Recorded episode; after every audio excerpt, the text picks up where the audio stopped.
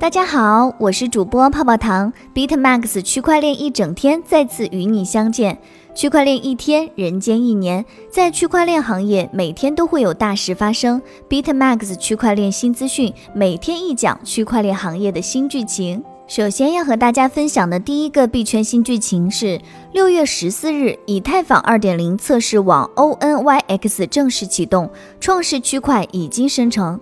根据相关消息说呢，以太坊二点零客户端开发团队已经在六月十四日启动 ETH 二点零最新规范的测试网 ONYX，并已经生成创世区块。数据显示，九百九十三个验证器对创世区块进行签名验证，表明测试网启动稳定。目前呢，ONYX 测试网络激活验证器数量为一万七千零二十四个。从 Topaz 测试网迁移的数量不足一半。需要注意的是，Topaz 测试网存在共识错误，致使产生与多客户端不兼容，其他多客户端团队无法与 Topaz 同步情况。因此呢，ONYX 测试网对 Topaz 进行升级，其中包括四点。第一点呢是更好的处理 P2P 上的认证子网，提高以太坊2.0网络实现的健壮性。第二点呢是改进针对危险共识代码的测试。第三点呢是改进 ETH1 数据的处理。第四点呢是确保在非活动泄露期间，最佳验证器的余额保持不变，显著改善咱们用户的体验。第二个要和大家分享的呢是数据显示，二月初以来稳定币总供应量增长百分之九十四。六月十五日，根据相关消息，自二月初以来，已发行的稳定币的总供应量增长百分之九十四，同时稳定币总供给额由五十六点八亿美元增至一百一十亿美元。针对该数据呢，The Block 研究总监认为，新冠疫情导致全球流动性紧缩，继而带动稳定币供应量激增。另一方面呢，稳定币市值也在大幅增长。根据相关数据，四月全球稳定币总值首次突破九十亿美元，而在六周前，该数值仅为六十亿美元。当时呢，相关人员表示，通常这对加密货币市场来说可能是决定性的利好。许多人认为，稳定币市值增长代表投资者准备用资金买入 BTC、ETH 等加密货币。但是这一说法并非百分之百的正确。有观点认为，对稳定币的需求增加，可能是因为投资者感到不安，或者是至少目前不愿意购买比特币。接下来和大家分享的呢是彭博社的消息，活跃地址数量达到两年以来最高水平，有利于比特币价格的上涨。根据相关数据的显示，活跃的比特币地址数量达到一百零四万零二百四十四个，这是两年半以来的最高值。许多分析师认为，这一指标与市场整体价格之间可能存在相关性。彭博社在其最新的加密货币报告中表示，活跃的比特币地址数量是一个具有历史意义的看涨指标。从历史的经验来看，活跃的地址数量达到两年以来的最高水平，有利于比特币价格上涨。彭博社的加密货币报告称，他们预计比特币的价格将在2020年甚至达到2.8万美元。显然了，无法知道的历史，也无法知道这种相关性是否会在某个时候被打破。接下来再和大家分享的是詹克团，比特大陆与海南大陆方舟的合作是正常业务往来。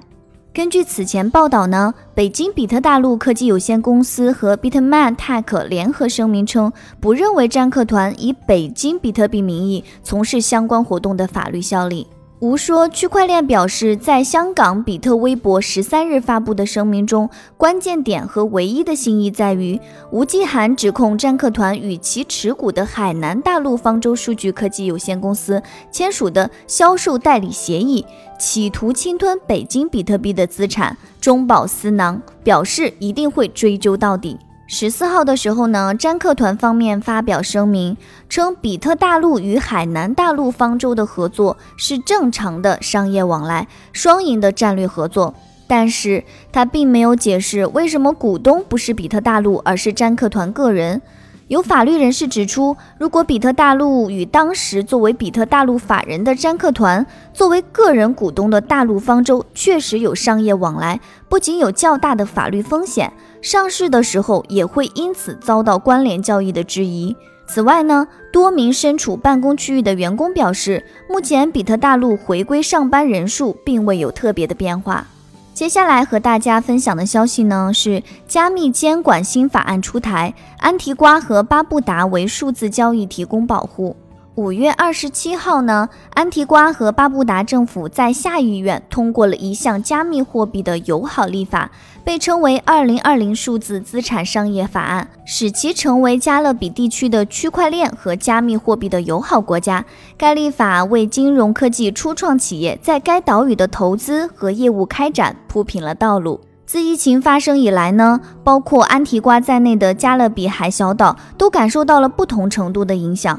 伴随着旅游业的停滞，政府希望巩固其在数字金融科技领域的地位，推动更多的创收。政府鼓励该国的数字资产投资业务的发展。事实上，就在今年，圣基茨和尼维斯已经早先通过了一项法案，将加密货币合法化。接下来再和大家分享的是华创证券的消息：数字货币和第三方支付等是互联网金融的主流。华创证券指出，成为众矢之的的网贷仅是互联网金融很小的一个方面。近期大热的数字货币以及第三方支付，包括传统的金融业的数字化，才是互联网金融的主流。根据权威机构的研究报告，互联网金融将是一个数十亿级的巨大潜在的产业。接下来再和大家分享的呢，是《金融时报》的刊文。称疫情过后，数字货币有望凭借技术优势获得优先发展。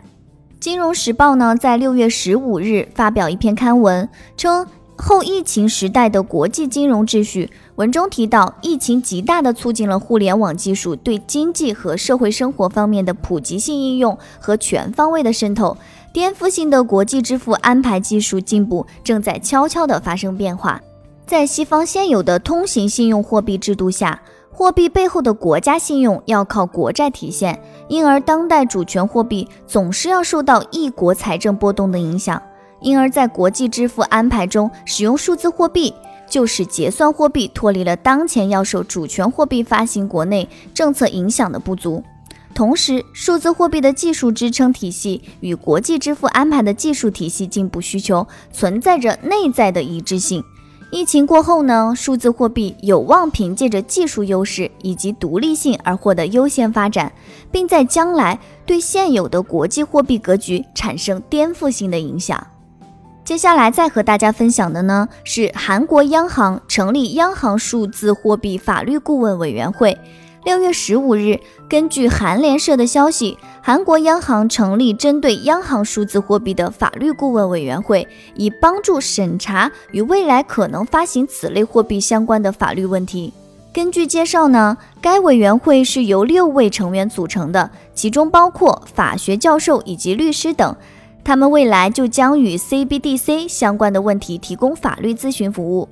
当然，需要注意的是，该行表示，此举并非是为了推出数字货币而做的准备，而是为了以防万一。考虑到目前仍然存在的现金需求和竞争激烈的支付服务市场，近期发行 CBDC 的必要性仍然很小，但需要能够在国内外市场状况迅速变化的情况下，及时做出相应的措施。